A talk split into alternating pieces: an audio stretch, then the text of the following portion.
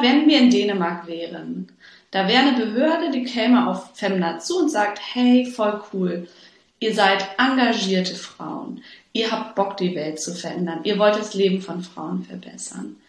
Aber schaut mal hier, solltet ihr euch noch nachbessern. In Deutschland kriegst du einen bösen Brief.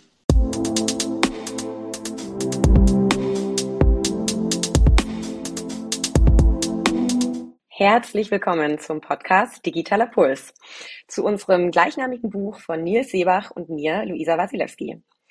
Wir haben diesen Podcast ins Leben gerufen, um über spannende Themen rund um das äh, Thema digitale Gesundheit zu sprechen, Digital Health. Und heute, ähm, ja, ist es ehrlich gesagt ein Herzensthema für mich, äh, über das wir sprechen werden, denn wir werden über die Frauengesundheit sprechen, über Femtech. Es ist ein hochgehyptes Thema, aber auch nicht zu Unrecht, denn es betrifft 50 Prozent der Weltbevölkerung. Und meiner Meinung nach äh, passiert da zwar sehr viel im Moment, aber immer noch nicht genug. Und deswegen war es mir ganz, war es mir ja ein großes Bedürfnis, eine Gründerin hier in den Podcast zu holen, die sich mit diesem Thema auseinandersetzt und im Prinzip ähm, ja als das revolutioniert, das ganze Thema. Und deswegen ist es mir eine große Freude, heute Maxi, dich dabei haben zu dürfen von Femda. Ähm, vielleicht können wir gleich zu Beginn des, äh, des Podcasts einmal kurz äh, dich vorstellen. Wer bist du oder stell du dich doch bitte einmal vor, wer bist du und was macht denn Femda? Ja, hallo Luisa. Äh, Maxi Matthiesen, ich äh, bin Gründerin seit der Uni und komme aus Norddeutschland, bin Mama von Zwillingen, die sind inzwischen dreieinhalb Jahre alt und genau, habe ein Startup gegründet im äh, Female Hygiene Bereich, also Frauenhygiene und daraus entstanden ist Femna, ein Startup in der Femtech Branche oder Female Health, Female Health Focused. Ja, und was ist Femna? Du hattest angesprochen, wir revolutionieren die Frauengesundheit. Das fand ich äh, äh sehr ehrenvoll. Ähm, tatsächlich machen wir das, finde ich. Und äh, um zu verstehen, wie, würde ich gerne anfangen, das Problem zu beschreiben. Also zu beschreiben, wie die Frauenmedizin heute funktioniert. Und zwar ähm, basiert Femna eigentlich auf zwei Zahlen. Der 7 und der 70. Die 7 steht für die sieben Minuten, was die durchschnittliche Behandlungszeit in Deutschland bei Fachärzten betrifft. Das inkludiert auch den Gynäkologen oder die Gynäkologin. Bei gewissen Fachrichtungen ist es sogar noch viel schlimmer. Also beim, beim äh, Allgemeinarzt geht es äh, teilweise um ein, zwei Minuten. Die zweite Zahl 70 sind 70 Prozent der Frauen heute, die die Pille ablehnen. Sprich, die andere Verhütungsmethoden suchen, aber auch für ihre Frauenthemen nicht die Pille als Lösung nehmen wollen. Und Femna löst für diese sieben Minuten und die 70 Prozent der Frauen quasi das Problem. Und äh, genau, wie das funktioniert, wie machen wir das? Frau hat, ähm, sagen wir zum Beispiel Akne oder PMS geht zu ihrer Frauenärztin, hat das Gefühl, sie hat überhaupt gar keine Zeit, ihr das Problem zu schildern. Sie bekommt gar keine Informationen, warum es sie vielleicht PMS hat, wie ihr Zyklus funktioniert. Und wenn sie nach einer Lösung fragt, dann sagt die Frau, ja, gegen Akne hilft die Pille. Gegen PMS hilft die Pille. Das, da sitzt dann vielleicht sogar ein zwölfjähriges Mädchen mit diesem Problem. Gerade Menstruation bekommen, ähm, wobei man sagen muss, die, die Patientinnen bei Femna, die sind deutlich älter, die, das geht so ab 18 Jahre los. Ähm, aber dann sagt diese Frau zum Beispiel, ja, aber was ist denn, wenn ich die Pille nicht nehmen möchte? Hm, das weiß ich auch nicht, das tut mir leid. Als Frau ist es auch normal, PMS zu haben und Akne. Und mit Zyklusbeschwerden muss man sich abfinden. Das ist das Schicksal der Frau. Wenn Sie möchten, kann ich Ihnen aber auch noch eine Alternative äh, einen alternativen Hersteller der Pille ähm, empfehlen. Und dann geht die Frau quasi frustriert nach Hause, hat keine Informationen bekommen, warum äh, sie solche Symptome hat und was man vielleicht ansonsten noch außerhalb dieses Pillenuniversums dagegen tun kann. Und aus diesem Problem ist Femna entstanden. Was wir machen, ist, äh, wir schicken sogenannte Home-Tests nach Hause zu Frauen, äh, unser Bestseller hier, um bei diesem Hormonthema einmal zu bleiben, ist der Hormontest. Der misst vier Sexualhormone. die im Speichel gemessen werden können. Das heißt, Frau kann eine Speichelprobe ganz, ganz einfach zu Hause entnehmen. Sie schickt es dann an unser Partnerlabor. Der Speichel hält sich sogar 14 Tage ungekühlt in der Post. Das heißt, es ist absolut safe. Das Labor, was übrigens ein deutsches akkreditiertes Partnerlabor ist, ne, das ist jetzt kein Hokuspokus. Äh, wir arbeiten ausschließlich mit akkreditierten Laboren zusammen ähm, analysiert die Probe und äh, stellt uns den Befund zur Verfügung und schickt diesen auch an die Patientin. Und anhand dieser Ergebnisse kann sie dann ganz, ganz einfach bei Femna eine Beratung buchen. Und wir bieten mindestens 40 Minuten Gesprächszeit. Also bei uns wow. Ja, genau. Also es ist das absolute Kontrastprogramm. Und ich bin mir auf dieses Problem gestoßen oder habe gemerkt, dass es nicht normal ist, sieben Minuten im Durchschnitt, im Durchschnitt zu haben, weil ich so lange in Dänemark gewohnt habe. Also ich habe ja einen skandinavischen Background und dort nimmt sich auch die Gynäkologin viel, viel mehr Zeit für ein. Dort werden viel, also viel, viel mehr Parameter auch getestet, wenn man mit Symptomen kommt. Auch im Thema Geschlechtskrankheiten ist das so. Regelmäßig wird zum Beispiel ein Chlamydienabstrich gemacht. Das ist ja in Deutschland auch nicht der Fall, was ja verheerend ist, weil es zu Kinderwunsch oder Kinderlosigkeit führen kann. Genau, und ähm, aber um diese Journey mal fertig zu machen, Frau macht Test, bucht die Beratung. In der Beratung wird sie äh, beraten von einer Heilpraktikerin, die in dem Bereich Frauengesundheit äh, geschult ist. Die haben auch alle drei Jahre des Medizinstudiums hinter sich, aber haben sich halt fokussiert oder spezialisiert auf ähm, Lösungen, die außerhalb des Pillenuniversums sind. Bioidentische Hormone, gewisse Frauenkräuter, die sehr, sehr, sehr erfolgreich auch schon über Jahrtausende von Frauen eingenommen werden und so weiter. Und dann guckt man aber auch auf die Lebenssituation.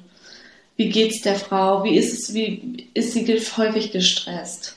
Wie läuft die Partnerschaft? Macht sie äh, extrem viel Sport? Wir haben ganz viele Patienten, die zum Beispiel exzess exzessiven Sport betreiben und aufgrund dessen ihre Periode nicht mehr bekommen.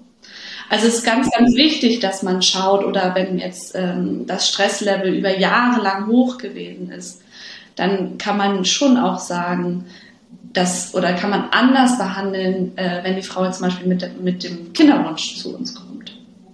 Weil Stress natürlich das Progesteron, Cortisol beeinflusst das Progesteron, Progesteronmangel, Gelbkörperschwäche ist die Hauptursache für einen unerfüllten Kinderwunsch. Und ähm, diese Zusammenhänge erklären wir in einer Beratung. Das kannst du nicht innerhalb von sieben Minuten machen, wo du dich auch noch an und ausziehen musst. Und dann am Ende bekommt die Frau einen Handlungsplan ähm, von uns erstellt, wo detailliert geschrieben steht, wir haben über das gesprochen, bitte achte auf dies. Ähm, und da sind dann natürlich auch Präparate mit dabei, die die Frau einnehmen kann. Und genau, und dann ist es so, dass wirklich 98 Prozent aller Frauen uns weiterempfehlen würden und super, super happy sind. Und was mich auch immer sehr berührt, ist, dass sie dann sagen, endlich hat mich jemand ernst genommen. Endlich hatte ich Zeit, alle meine Fragen zu stellen. Endlich wurde ich gehört. Und also allein das, ja, das, ähm, das ist wirklich so das, das Hauptthema. Also wir haben auch quantitative gute Ergebnisse. Na, 78 Prozent aller Frauen sagen nach sechs Monaten, dass es ihnen über fünf von zehn Punkten besser geht. Und zu uns kommen ja die woanders keine Lösung gefunden haben. Also wir können das auch quantitativ bewerten, aber auch dieses Qualitative, ne? Dieses Wow, endlich danke, dass es ihr jetzt einen Ort für Frauen geschaffen habt, wo, wo wir gehört werden, ne?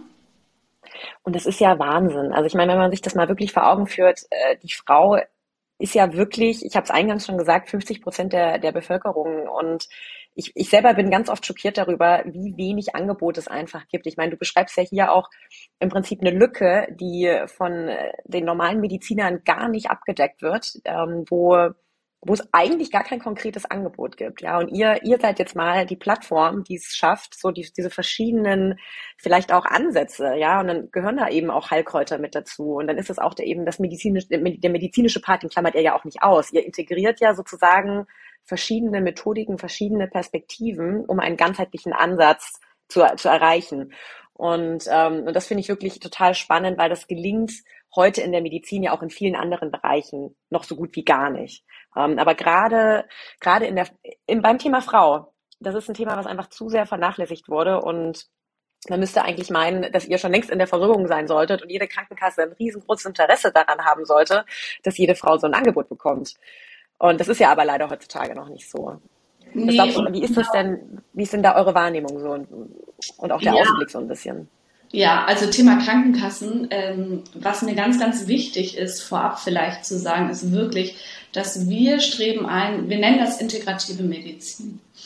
Und wir haben gemerkt, dass Frauen sich wirklich beides wünschen. Es soll überhaupt, also es ist evidenzbasierte Naturheilkunde. Natürlich ähm, verschreiben die Heilpraktikerinnen auch homöopathische Produkte. Wenn Frau das nicht möchte, dann, dann können wir in die chinesische TCM-Medizin reinschauen. Aber was wir wollen mit der Plattform ist, der Frau eine Bandbreite, also das höchstmögliche Spektrum an Lösungen anzubieten. Deswegen vermitteln wir Heilpraktikerinnen und Ärztinnen. Und mhm. dass man quasi diese schulmedizinische Sicht kombiniert mit der naturheilkundlichen, traditionellen medizinischen Sicht. Und das ist zum Beispiel in England auch viel, viel, viel verbreiteter, in Australien auch. Und ähm, ich finde, das fehlt in Deutschland. Was wir bei Femna auch gemerkt haben, ist, das fehlt auch aus rechtlichen Gründen. Du kannst in einer Praxis zum Beispiel nicht eine schulmedizinische Behandlung anbieten und eine naturheilkundliche. Es muss strikt voneinander getrennt werden. Das heißt, wir haben auch bei Femna ganz strikt getrennte Systeme darf auch nicht so richtig so quer behandelt werden, was eigentlich, finde ich, auch schade ist. Dass eine Ärztin nicht sagt, schau doch mal bei der Heilpraktikerin vorbei. Die Heilpraktikerin kann sagen, schau doch mal, sprich doch mal mit der femine Ärztin, die kann dir vielleicht doch noch mal irgendwie, doch die Pille wäre jetzt doch vielleicht für dich ähm, sinnvoll, über einen gewissen Zeitraum das zu nehmen. Also dieses Querverweisen ist halt noch schwer. Wir können das anbieten, weil wir eine Plattform sind, zum Glück. Ja, auch inspiriert an amerikanischen Modellen. Aber was mir wichtig war zu betonen, ist, dass wir so einen integrativen medizinischen Ansatz haben. Ne? Beides.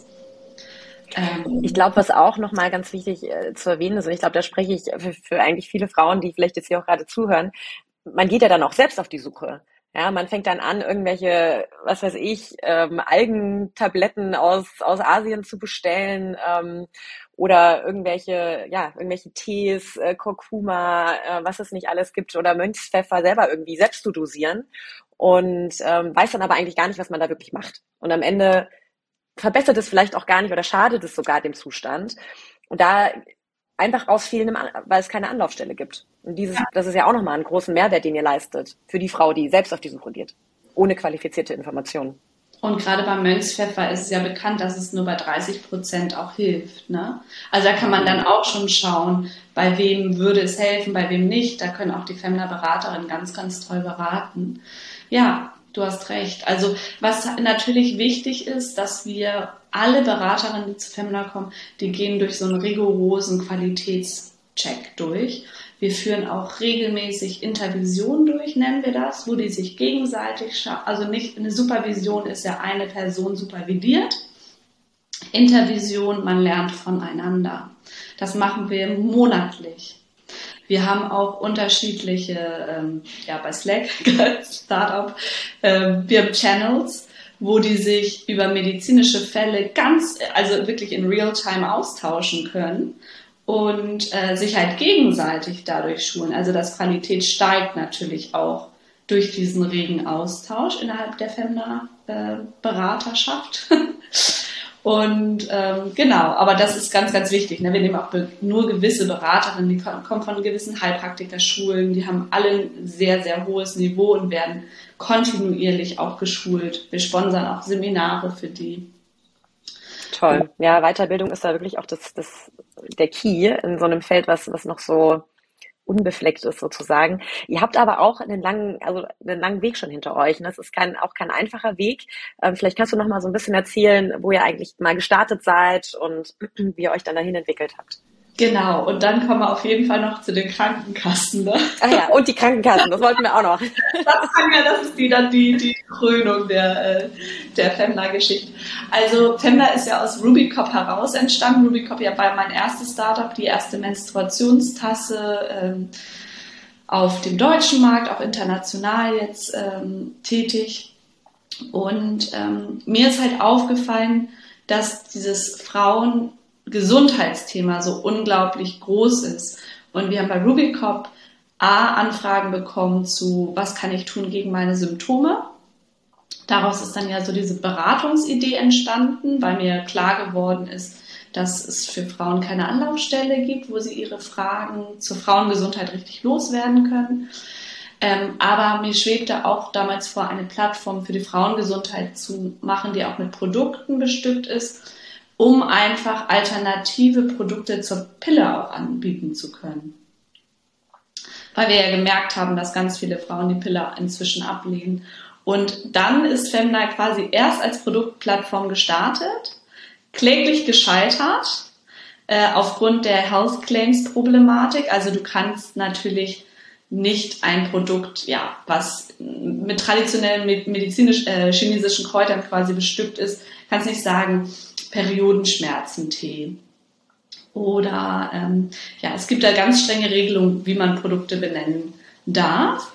Und ähm, das hat finanziell nicht funktioniert. Wir sind dann nach zwei Jahren, haben wir gesagt, wir müssen radikal umdenken, haben gesagt, wir fokussieren uns komplett auf Beratung. Mit der Beratung ging dann das Home-Testing auch einher, weil es viel mehr Sinn macht, natürlich anhand von Laborwerten zu beraten, als natürlich auch Symptombeschreibung, aber die Frau sieht dann wirklich schwarz auf weiß, wo der Körper am Mangel ist. Und jetzt sind wir aber wieder, und das ist halt Startup Life, agil, testen, verwerfen, neu starten. Jetzt sind wir gerade wieder dabei, ähm, Produkte zu launchen, eine Her Health Produktlinie, weil wir gemerkt haben, a, die Beratungen äh, funktionieren ja so gut. Wir sind stark gewachsen äh, im letzten Jahr und es wird sehr stark nachgefragt nach Lösungen. Und äh, wir haben nach Lösungen gesucht auf dem Markt, haben auch viele gefunden, aber nicht welche, mit denen wir hundertprozentig zufrieden sind. Und dann, ähm, dadurch, dass Femna natürlich so ein riesen Expertennetzwerk inzwischen aufgebaut hat, wir haben eine Chemikerin, die bei uns äh, berät, ähm, die hat über Naturstoffe promoviert, die hat dann uns geholfen, die perfekten äh, Inhaltsstoffe quasi zusammenzustellen für unterschiedliche Frauenthemen. Periode, da haben wir zum Beispiel jetzt ein Produkt, was entkrampfend wirkt, blutstillend und zyklusregulierend. Her Period. Und also, ne, so, so tolle Produkte.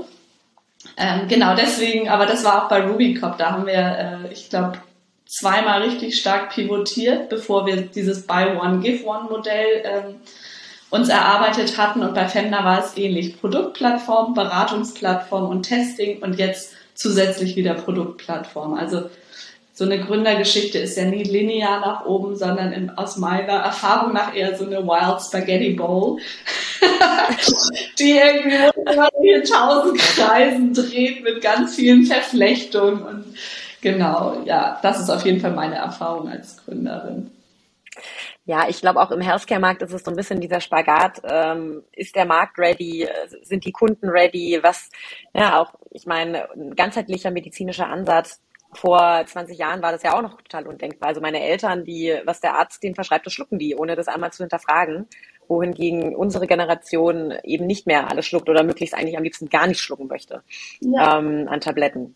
Ja. Und das äh, ist ja auch wirklich ein Mindset-Shift und da seid ihr jetzt zur richtigen Zeit einfach da und dieses agile Denken bringt euch dann auch weiter. Und ja, man muss auch sagen, gerade im Healthcare-Bereich sind viele, viele Startups auch gescheitert in den letzten Jahren. Mhm. Und das auch einfach am System. Und da können wir vielleicht zurück zu den Krankenkassen. Ja. Und was mir auch am Herzen liegt, ist, ich finde auch schon, dass ähm, von gewissen Institutionen her eher Steine in den Weg gelegt werden, als äh, unterstützend zu agieren.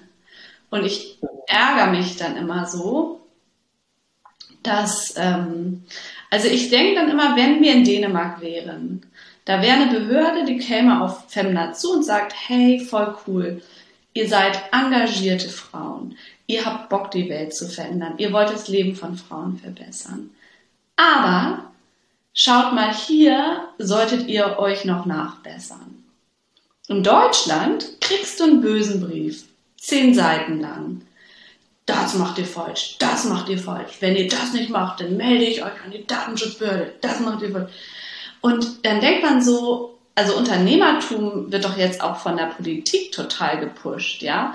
Man will doch Gründer und Gründerinnen in diesem Land und man sollte doch davon ausgehen, dass Gründer und Gründerinnen erstmal das Beste für die Patienten oder für, für die Kunden auch. Also das ist irgendwie eine Verbesserung auch für, für, für die Welt macht. Auf jeden Fall äh, im Social Entrepreneurship Bereich, wo wir ja auch tätig sind. Ne? Also da, und das, das nervt mich so, dass es ein, es ist so eine Verhinderungsmentalität anstatt eine Ermöglichungsmentalität. Und wir werden ja total offen, uns anzupassen und als Startup sind wir mega agil. Wir können Preise schnell ändern, wir können Inhalte schnell ändern, wir können äh, Payment Journeys schnell verändern. Aber wenn dann immer so eine Drohgebärden und so eine Drohsprache aufgesetzt wird von irgendwelchen Korinthenkackern, die eine Beschäftigungs, äh, weiß ich nicht, die halt irgendwie sonst nichts zu tun haben, das ist schade. Und ich finde das extrem im Healthcare-Bereich. Also das ist, äh, natürlich ist Datenschutz das A und O super, super wichtig, ja. Aber es ist auch klar, dass ein, ein Startup, wenn wir 120-prozentig Datenschutz durchpushen würden, dann dürften wir gar keinen Social-Media-Account haben. Weil natürlich kommt mal eine Anfrage über Social Media.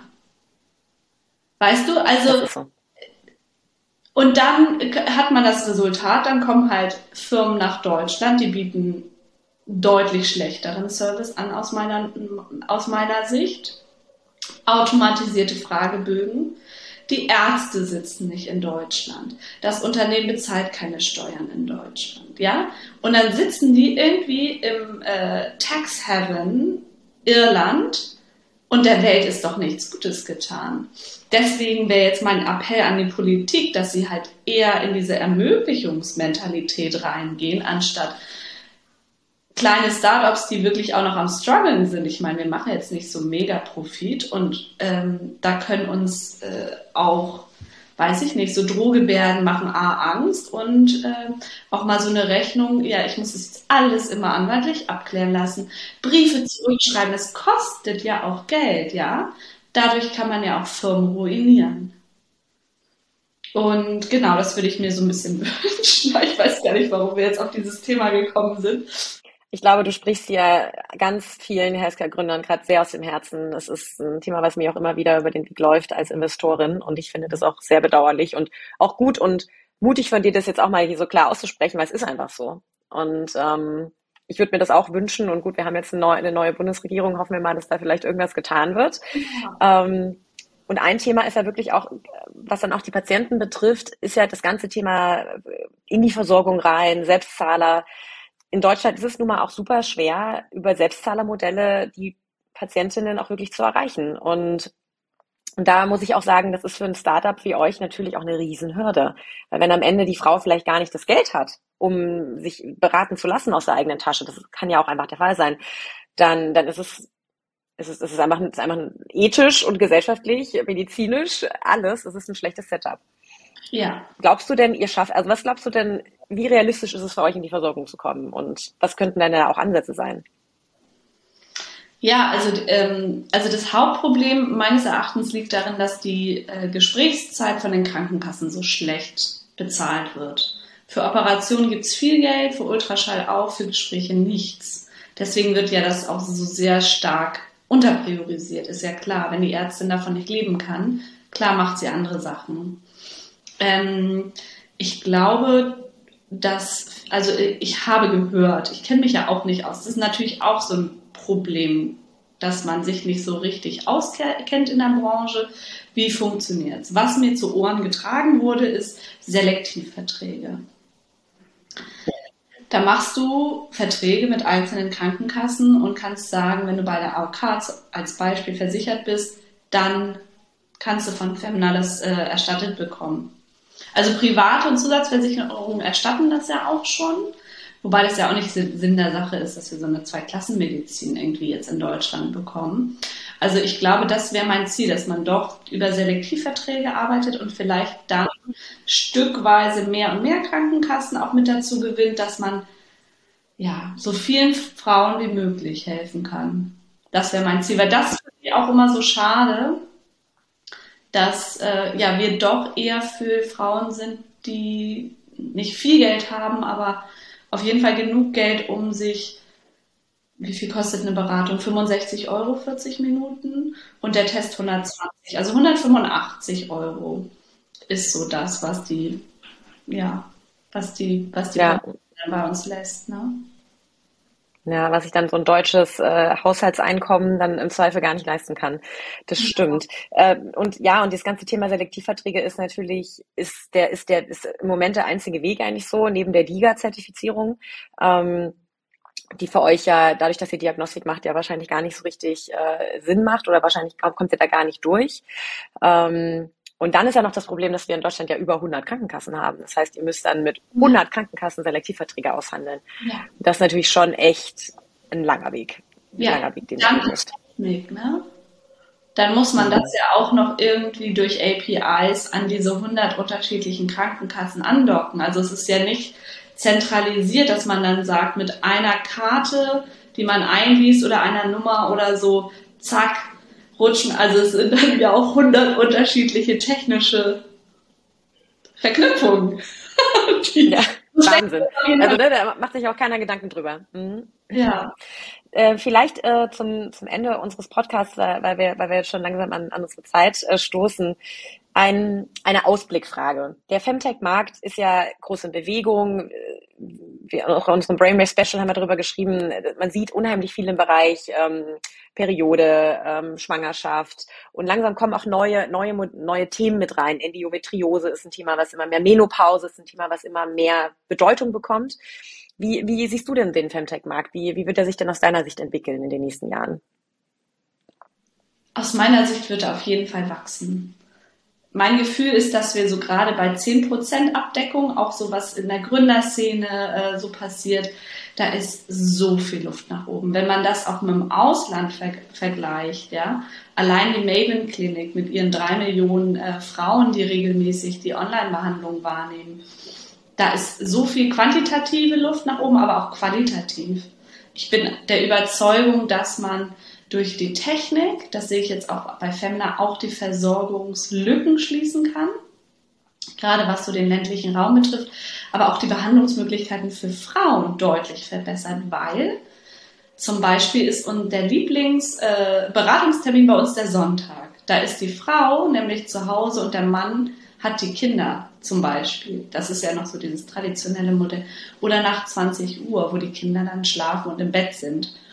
Und das bedeutet natürlich eine enorme Verbesserung auch für die Lebensqualität von Frauen oder dass sie sich keinen Arbeitstag freinehmen muss, weil sie, kein, weil sie drei Stunden im Wartezimmer sitzen muss, um auf einen Termin zu warten. Ne?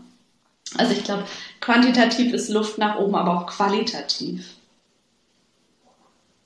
Mhm. Und ähm, gibt es bei euch auf der Roadmap Themen, die ihr als nächstes angehen wollt? Also ihr seid, habt ja gerade einen großen Fokus auf Hormongesundheit. Gibt es da schon so das nächste, was ihr sagt, that's next?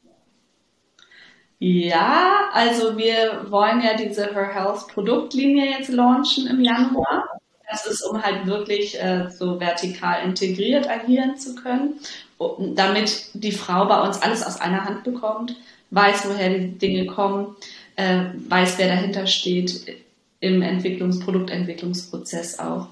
Und dann steht für das nächste Jahr darauf in der Pipeline auch eine App, also Your Female Health Companion in Your Pocket, dass man wirklich immer, immer mit dabei haben kann. The Femnaverse nennen wir das, das Femna-Universum. The Femnaverse. Also ich bin ein großer Fan von Femnaverse und äh, das ist ja auch äh, ein, ganz, ganz toller Ausblick hier auch für die Zuhörer. Und ähm, ja, dann, äh, Maxi, möchte ich mich ganz herzlich für diese vielen tiefen Einblicke auch bedanken und für, für deine ehrlichen Worte. Und für mich, ich habe wieder, und wir haben schon auch häufiger gesprochen, sehr viel gelernt in diesem Gespräch. Also ganz, ganz lieben Dank dafür. Danke für die netten Fragen und das nette Zuhören, Luisa.